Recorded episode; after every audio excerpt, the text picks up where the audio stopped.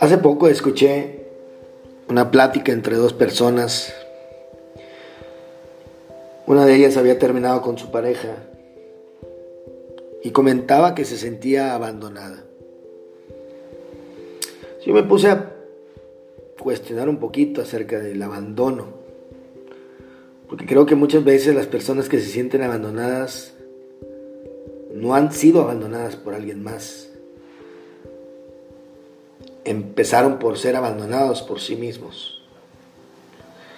Así que me puse a analizar cuáles son las formas que tenemos de abandonarnos a nosotros mismos. Y tengo algunos puntos para compartir.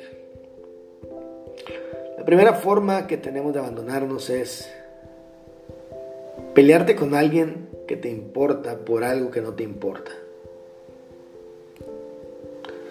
La segunda, es rechazar tu futuro por miedo al presente o viceversa. Tercera, desconfiar de todos por haber sido traicionado por algunos.